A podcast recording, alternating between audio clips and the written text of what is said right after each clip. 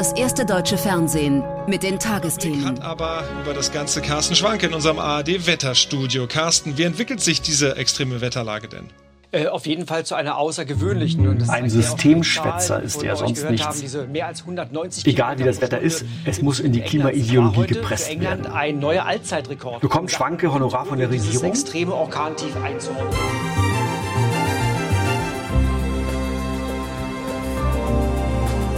Beim Wetterbericht geht es nicht mehr nur darum, ob ich einen Regenschirm einpacken sollte. Meteorologinnen und Meteorologen erklären Starkregen und Hitzewellen. Sie erklären Klimaextreme und den Klimawandel. 11KM fragt in dieser Folge, warum provoziert das richtigen Hass? Isabel Schneider vom NDR hat für Panorama dazu recherchiert. Ihr hört 11KM, der Tagesschau-Podcast. Ein Thema in aller Tiefe. Mein Name ist Viktoria Kobmann. Heute ist Donnerstag, der 21. September.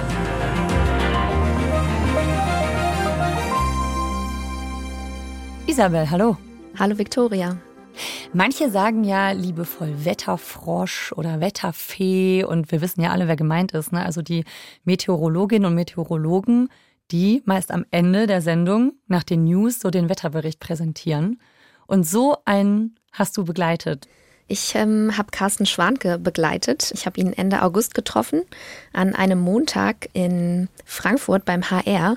Dort befindet sich nämlich die Wetterredaktion der ARD.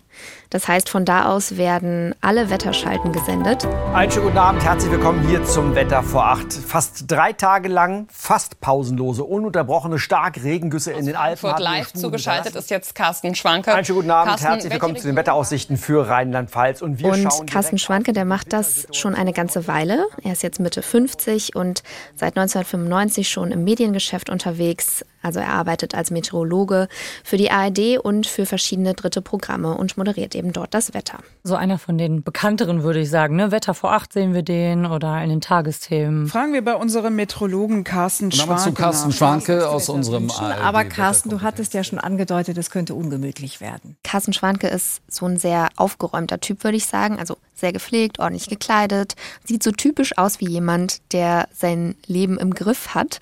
Und ähm, so aufgeräumt habe ich ihn tatsächlich auch bei seiner Arbeit erlebt. Also als jemand, der sehr strukturiert arbeitet, der das irgendwie schon lange macht, weiß, was er tut. Und die Wettermoderatoren arbeiten dort beim HR in der Wetterredaktion immer in Schichten. Und seine Schicht, die hat an diesem Tag dann um 14 Uhr begonnen. Das heißt erstmal aktuelle Wetterlagen und Vorhersagen checken und sich überlegen, was heute rein meteorologisch gesprochen sozusagen das Wichtigste ist und im Mittelpunkt der Wettersendung stehen soll. Es ist jeden Tag anders und es ist schon in fünf Minuten anders. Also der Wetterbericht, den ich in diesem Moment live im Fernsehen erzähle, den gibt es so nur einmal, weil ich ihn eine Stunde später mit großer Wahrscheinlichkeit schon wieder ein bisschen anders erzählt habe. Das Wetter ändert sich ständig. Und an dem Tag, an dem ich ihn da in Frankfurt besucht habe, waren das gerade die heftigen Regenfälle in den Alpen und die großen Regenmengen, die dabei runtergekommen sind und dann auch so langsam Richtung Deutschland, Baden-Württemberg gezogen sind. Und er hat dann erstmal mit seinen Kollegen gesprochen in der Redaktion, welche Karten man dafür am besten zeigen könnte zur Illustration der Wetterlage. Und dann nach dieser Vorbereitungszeit geht es dann auch so langsam ins Wetterstudio gegen 17 Uhr. Und von dort aus wird eben dann in die ganze ARD geschaltet. Wir können uns mal das anschauen, was in den letzten drei Tagen an Regenmengen heruntergekommen ist. Manche Messstationen hatten sogar mehr als 400 Liter Regenwasser. Klimawandel ist nichts Lokales, sondern ein weltweites Problem. An diesem Tag waren das, glaube ich, so acht bis zehn Schalten, die er da runtergerockt hat. Ja. Soweit ich mich erinnere. Also zwei für den SWR, eine zum RBB, zum NDR, zum WDR, dann noch das Wetter vor acht und am Schluss dann noch die Tagesthemen. Die laufen ja immer erst okay. sehr spät und das wird auch live gemacht tatsächlich. Das heißt, es kann schon mal ein sehr langer Tag sein und jeder Tag ist eben auch so ein bisschen anders, je nach Wetterlage. Mhm. Ja, und dieser Teil der Nachrichten und damit ja auch dieser Job, der wird ja immer wichtiger. Weil jetzt ja auch Wetterextreme häufiger sind. Ne? Also wie oft hatten wir das auch hier schon bei FKM? Hitze, Dürre, Starkregen, Überschwemmungen. Wir hören und sehen das ja alles in den Nachrichten. Die Waldbrandlage im Süden Europas und rund ums Mittelmeer bleibt angespannt. Im spanischen Valencia klettert das Thermometer auf 46,8 Grad. Die dritte Hitzewelle in diesem Jahr trifft Spanien. Stromausfälle, zerstörte Häuser, brennende Wälder. Die Verzweiflung ist groß. Ein Sturm mit Starkregen hat im nordafrikanischen Libyen in mehreren Städten verheerende Überschwemmungen ausgelöst. Immer öfter spielt die Klimakrise jetzt halt auch in den Wetternachrichten eine Rolle und sie zu ignorieren wird halt auch immer schwieriger. Ja, zum Beispiel letzte Woche, da gab es einen Brennpunkt in der ARD zur Flutkatastrophe in Libyen. Am 12. September, da habe ich Carsten Schwanker auch als Experten gesehen. zog dann dieser tropische Wirbelsturm mit diesen enormen Wassermassen Richtung Nordlibyen. Und hier gab es an einer Wetterstation 414 Liter. Das ist ungefähr dreimal so viel wie im Ahrtal fiel, das innerhalb eines Tages. Es ist nicht nur ein weiteres Jahr, was ein bisschen zu warm ist, sondern wir sehen, dass weltweit Rekorde fallen. Und was sagt äh, Carsten Schwanke, wie verändert sich sein Berufsbild zusammen mit dem Klima? Also er sagt, dass sich sein Job tatsächlich verändert hat in den letzten Jahren und dass es immer wichtiger wird, eben über Zusammenhänge und Hintergründe aufzuklären eben auch was den Zusammenhang von Wetter und Klima angeht. Denn wenn sich das Klima verändert, verändern sich auch die Wettersysteme und wir sehen das in unserem Alltag, an dem, wie sich das Wetter eben verändert. Also für ihn gehört das Thema Klima ganz klar in den Wetterbericht dazu. Mhm. Also er möchte das dann auch mit vermitteln quasi, was die Wissenschaft dahinter ist, ja. Aber es ist anscheinend nicht so, dass damit mehr Anerkennung einhergehen würde für diesen Job. Genau, also der Grund, warum ich mich damit beschäftigt habe, war, dass man immer öfter gesehen hat, dass ja die Wettermoderatoren immer mehr Anfeindungen erleben, eben genau dafür, dass sie über diesen Zusammenhang von Wetter und Klima aufklären. Also auch ganz klar benennen, dass wir im Moment eine Klimakrise haben, die vom Menschen verursacht wurde. Und das gefällt eben nicht jedem, dass das in so ähm, großer Deutlichkeit auch in den Wetternachrichten vermittelt wird. Und was sind das für Anfeindungen? Also vorgeworfen wird den Moderatoren, Hysterie, ähm, dass sie übertreiben würden, dass das ideologisch motivierte Panikmache von links sei, eben wenn sie über diesen menschengemachten Klimawandel aufklären. Das bekommen sie auf Social Media ab. Ein paar ja, Kommentare und Nachrichten kommen auch per Mail rein. Dann gibt es auch teilweise diffamierende Medienartikel, die ihnen ja Wahlkampf mit Klima vorwerfen. Also das ist schon eine breite ähm, Masse an Kommentaren, die da so ankommen bei denen. Der ÖRR, also der öffentlich-rechtliche Rundfunk, macht so lange weiter, bis der Mob euch außer Landes jagt. Das ist ja schon, finde ich, eine neue Ebene, dass der Mob uns außer Landes jagen soll. Tja. Also ganz oft ist da von Systemling die Rede. Mhm. Als Systemschwätzer wird er bezeichnet, als Mietmaul. Da schwingt eben auch immer so dieses Misstrauen gegenüber dem öffentlich-rechtlichen Rundfunk mit. Mhm. Und er sagt eben auch, dass das teilweise ähm, ja, zermürbend ist, einfach diese Masse an Kommentaren zu bekommen. Jetzt könnte man meinen, das Internet, insbesondere Kommentarspalten, sind ja leider nicht gerade bekannt als Ort des freundlichen Miteinanders. Hat dieser einzelne Meteorologe jetzt einfach ein Beliebtheitsproblem? Bekommt nur er jetzt einfach ein negatives Feedback oder liegt das eben doch nicht an seiner Person? Nee, tatsächlich ist es, glaube ich, nicht das Beliebtheitsproblem des Carsten Schwanke, sondern es betrifft auch noch andere Meteorologen. Ich habe zum Beispiel Özden Terli getroffen, der beim ZDF jetzt seit rund zehn Jahren das Wetter moderiert und ähm, da eben auch über die Klimakrise aufklärt. Das tut er auch auf Social Media und positioniert sich da immer wieder.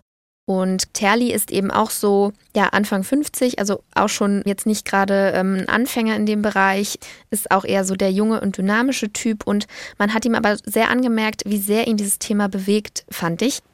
Man versucht, die Berichterstattung zu unterdrücken. Ja? Also indem man denjenigen, der diese Sachen vorträgt, diskreditiert. Das kann von harmlosen, ich glaube das nicht, bis äh, sie werden schon sehen, was sie davon haben, gehen also Drohungen quasi, aber auch rassistische Beleidigungen. Welche sind das? Er wollte die auch zum Beispiel nicht vorlesen, um ja. das nicht zu reproduzieren. Ja. Das würde ich jetzt an der Stelle hier auch nicht tun. Ja, kann ich verstehen. Aber in der Qualität ist das dann natürlich nochmal eine Schippe drauf, was da so ankommt. Bei ihm ist es auch so, dass es ihn beschäftigt, mit dieser Flut an Kommentaren umzugehen.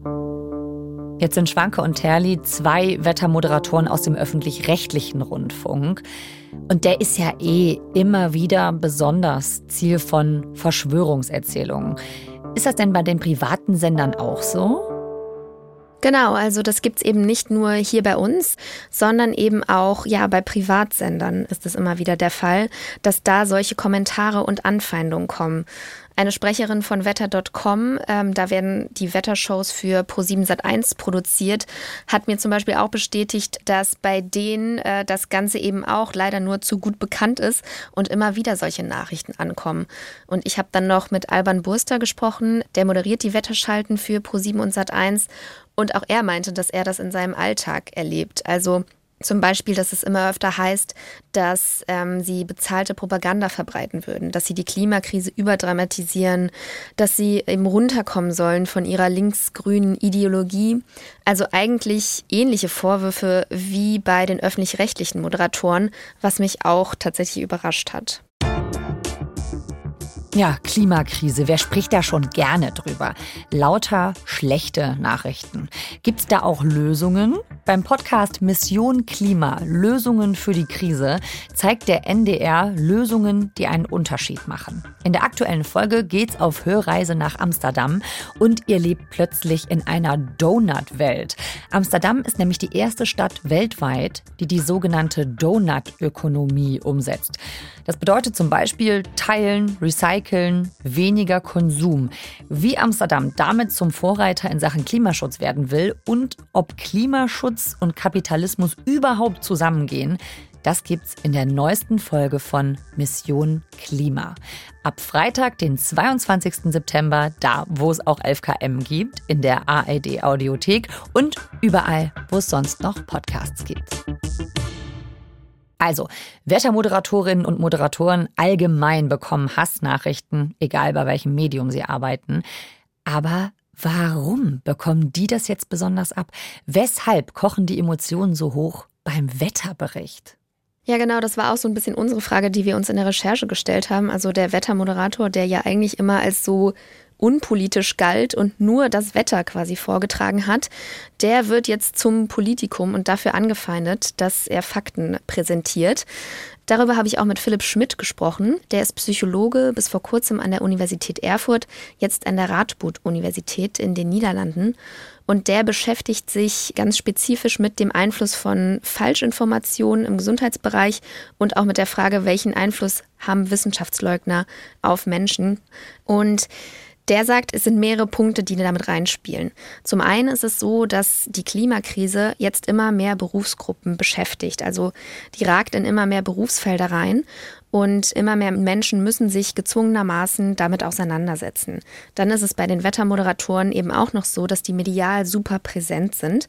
Also viele ähm, sehen und hören einfach die Nachrichten und eben auch die Wetternachrichten. Und die Wettermoderatoren, ja, die werden einfach auch gar nicht als sozusagen Transporteure von wissenschaftlichen Fakten oft wahrgenommen von den Wissenschaftsleugnern, sondern eben als Vertreter einer politischen Ideologie, die grün gefärbt ist und sehen sich dann in ihrer eigenen politischen Überzeugung angegriffen und reagieren dann eben auch so, ja, emotional mit Hassbotschaften. Ein weiterer Grund ist, dass es natürlich auch beim Klimawandel so ist, dass der mehr Konsequenzen mittlerweile hat für die Menschen im Alltag. Wir sehen nicht nur die Konsequenzen im Fernseher, sondern es wird auch viel mehr darüber diskutiert. Zum Beispiel, wie können wir die Ernährung umstellen, um klimafreundlicher zu werden und so weiter und so fort. Und da geht es ja wirklich auf den Teller der Leute. Ähm, und das bedeutet, es wird konkret. Und wenn es konkret wird, dann werden oft auch die Reaktionen impulsiver und extremer. Ja, und die Wettermoderatoren, mit denen du gesprochen hast, die erleben genau das. Carsten Schwanke und auch Özlem Terli haben beide erzählt, dass es bei ihnen auch immer weiter in Richtung persönliche Angriffe geht. Also dass es um ihr Aussehen geht, um ihre Kleidung, um Charakteristika, ähm, die Migrationsgeschichte etc. Und darüber habe ich eben auch mit Philipp Schmidt gesprochen. Und der sagt, wenn es so gut wie keine sachlichen Argumente gibt gegen das Inhaltliche, dann versucht man eben die Person anzugehen und zu diskreditieren. Das ist das sogenannte Argumentum ad hominem. Und das ist auch so eine ganz beliebte Argumentationsstruktur ähm, bei Wissenschaftsleugnern. Und übrigens auch ein Muster, was wir schon in der Pandemie gesehen haben. In der Art, wie zum Beispiel VirologInnen, zum Beispiel Christian Drosten, angegangen wurden. Und von wo kommen diese Anfeindungen dann vor allem? Also ganz oft kommt das so aus einer ja rechtspopulistischen Richtung. Es ist auch etwas, was tatsächlich gerne von rechtspopulistischen Parteien gefüttert, ähm, gespeist, genährt wird sozusagen, sagt auch Philipp Schmidt. Denn die sind es ja meistens auch, die Stimmung gegen das so bezeichnete Establishment machen wollen. Und dazu gehört es eben auch, dass man wissenschaftliche Fakten, eigentlich längst etablierte wissenschaftliche Fakten, in Zweifel zieht. Und die Idee dahinter ist, so eine Art von Anything Goes Charakter zu kreieren. Das bedeutet, wenn ich nichts mehr glauben kann, nicht mal mehr wissenschaftlichen Datenlagen, ja, was mache ich denn dann? Und dann ist die Idee, dann kann ich den Leuten alles füttern. Also ganz oft ist es so, sagt auch Philipp Schmidt, dass diese Botschaften von einer sehr kleinen Gruppe von Menschen gesendet wird. Also Botschaften, die die Klimakrise in Zweifel ziehen, die Zweifel daran sehen, dass es vom Menschen gemacht ist. Und dass es aber eine große Menge von Menschen gibt, die eben diese Botschaften glauben und dann auch weiter transportieren und im Sinne dieser Botschaften handeln und dann eben auch Wettermoderatoren anfeinden, die genau das berichten und über diese Zusammenhänge aufklären. Hm. Ist das diese postfaktische Debattenkultur, die wir auch in anderen Bereichen sehen, dass also so ein bisschen in den Raum gestellt wird, dass man nicht nur seine eigene Meinung haben kann, also die Interpretation von Fakten und Daten, sondern auch noch seine eigenen Fakten. Ist es dieses Phänomen? Ja, also ich weiß nicht, ob man in der postfaktischen Gesellschaft noch von Debattenkultur sprechen kann. Mhm. Aber ja, tatsächlich geht das in diese Richtung. Und wenn Fakten nichts mehr wert sind, dann zählt eben nur noch, wer am lautesten schreit und wer sich am stärksten positionieren kann mhm. und nicht mehr die Wahrheit sozusagen. Und das ist es ja, worum es letztlich geht, die Wahrheit zu Fall zu bringen in der postfaktischen Gesellschaft. Wir haben ja eben schon darüber gesprochen, ne? der Klimawandel ragt ins Leben der Menschen hinein. Und es kann natürlich auch total nervig sein oder teuer oder aufwendig, sich darum zu kümmern oder was tun zu müssen. Und das ist dann natürlich unangenehm. Ne? Dann ist es das auch vielleicht einfach, ne? so das, was halt gefällt. Genau, also die Klimakrise beziehungsweise das, was wir eigentlich dagegen tun müssten, wird ja auch so immer so ein bisschen geframed als Freiheitskiller. Also das mhm. Klima zu schützen bedeutet eben auch immer ein bisschen weniger zu tun, ein bisschen weniger zu fliegen, ein bisschen weniger Fleisch zu essen, ein bisschen weniger Auto fahren. Das kann eben auch genutzt werden, um daraus so eine Verbotserzählung zu machen, von wegen, da will euch jemand was wegnehmen. Und das kann eben auch eine Erklärung sein, warum es bei manchen Menschen zu so einer Abwehrhaltung gegenüber Klimafakten kommt und auch gegenüber denjenigen, die sie transportieren. Mhm. Und die dann anscheinend in Verbindung gebracht werden mit politischen Positionen und Parteien, die sich mehr für den Klimawandel wünschen, zum Beispiel die Grünen. Genau, und das ist eben auch was, worüber ich mit Carsten Schwanke zum Beispiel gesprochen habe und auch mit Özlem Terli. Die sagen halt beide, es ist ein wahnsinnig großes Problem, dass dieses Thema Klimakrise immer so als links gelabelt wird. Ich habe mal getwittert, Physik ist links als Provokation darauf, weil Physik ist natürlich nicht links. Ja, die Parteien, die sich besonders fürs Klima einsetzen und für Maßnahmen für Klimaschutz, die sind tendenziell eher links, zumindest in Deutschland. Aber ich habe mich so gefragt, wieso eigentlich? Also ich stelle mir die ganze Zeit vor, in so einer Parallelwelt könnten doch äh, viele, viele Menschen, die sich zum Beispiel sehr viel um die Heimat kümmern wollen politisch oder die äh, sehr viel in der Landwirtschaft arbeiten, die könnten doch alle total viel für den Umweltschutz tun wollen. Ist ja eigentlich komisch, oder? Dass das so links uns vorkommt immer.